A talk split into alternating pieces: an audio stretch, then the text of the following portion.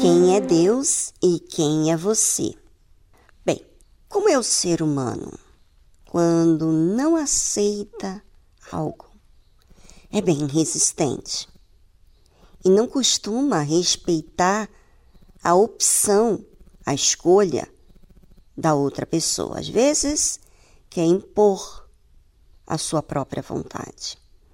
E eu gostaria que você, ouvinte, prestasse bastante atenção o que vamos falar hoje aqui, porque o mundo está assim.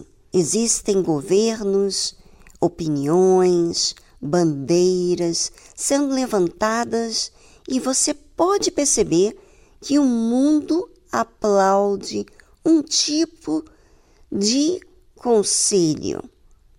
E você sabe bem, você que está com anteninhas ligadas nas notícias, você sabe muito bem o que, que acontece. É mais para o lado do mal do que para o lado bem. É mais defesa para o mal, abrir, escancarar aquela porta que deixa o mal, todo qualquer tipo de coisa que é contrário aos princípios de Deus, é o que o mundo aceita. Preste bastante atenção para você entender quem é Deus e quem é você. Assim está escrito: E assim, entre o povo, havia dissensão por causa de Jesus. E alguns deles queriam prendê-lo, mas ninguém lançou mão dele. E os servidores foram ter com os principais sacerdotes e fariseus, e eles lhes perguntaram: Por que não o trouxeste? Estavam na expectativa de trazer Jesus e prendê-lo. Responderam os servidores: Nunca homem algum falou assim como este homem. Esse homem, esse Jesus, está falando de algo que mexe comigo, mexe no meu interior. Em outras palavras, responderam-lhe, pois, os fariseus: Também vós fostes enganados? Hã? É, assim é. Os fariseus, os religiosos, normalmente os que têm poder, querem impor a sua vontade nos seus servos. Querem impor a sua desobediência aos seus servos também. Os servidores serviam os fariseus. E então continuou os fariseus perguntarem: Creu nele, porventura, alguns dos principais ou dos fariseus? Mas esta multidão que não sabe a lei é maldita. Olha como falam das pessoas. Esse tipo de conversa, esse tipo de, de linguajar maldito, essa pessoa é maldita, porque não aceita as coisas como são. Você não vê da parte de Deus ele tratando as pessoas dessa forma a não ser que Deus tenha que julgar. Mas se você aceita ou não a palavra dele, os ensinamentos, os princípios, Deus respeita. Ele não impõe a vontade dele em você. Esse é o espírito do mundo. O espírito do mundo é colocar a vontade deles, aí levanta bandeira, incita ódio, incita violência, tudo porque quer impor a sua vontade, não respeita a opinião alheia. Nicodemos, que era um deles, o que de noite fora ter com Jesus, disse-lhes: Porventura, condena a nossa lei um homem, sem primeiro o ouvir e ter conhecimento do que faz? Veja que Nicodemos raciocinava. E aí, o que, que eles fizeram? Responderam eles e disseram-lhes. Ou seja, era muita gente que estava a favor de contrariar os princípios de Deus.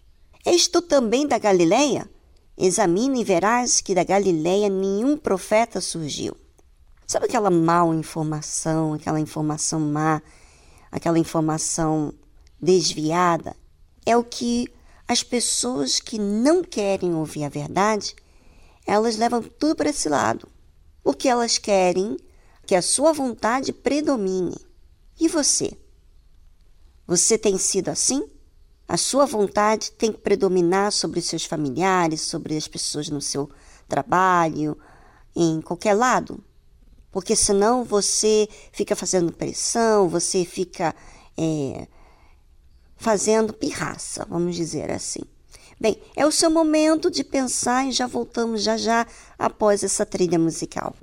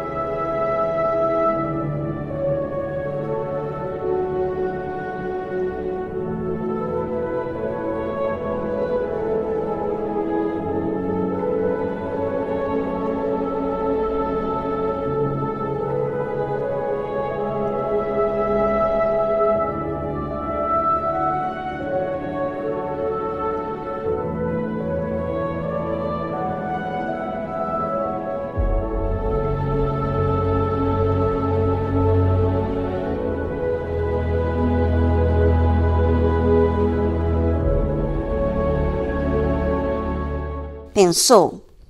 Pois é, nem chateada você pode ficar quando a pessoa não respeita, não quer aceitar a sua opinião, o seu jeito. A gente tem que respeitar, porque assim é Deus.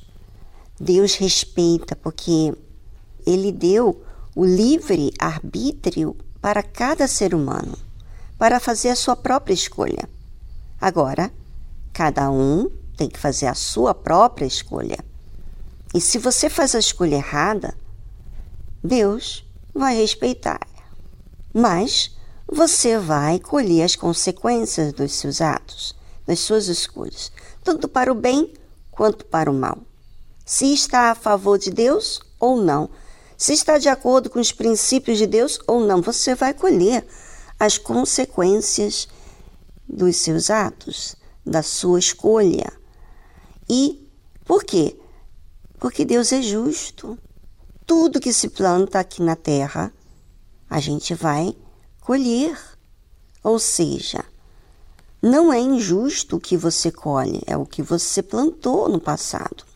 Então, aprenda a respeitar as pessoas, a sua opinião e busque observar a sua própria para ver se alinha com a vontade de Deus. Se você diz que quer a vontade de Deus, então você tem que observar se a tua vontade alinha com a de Deus.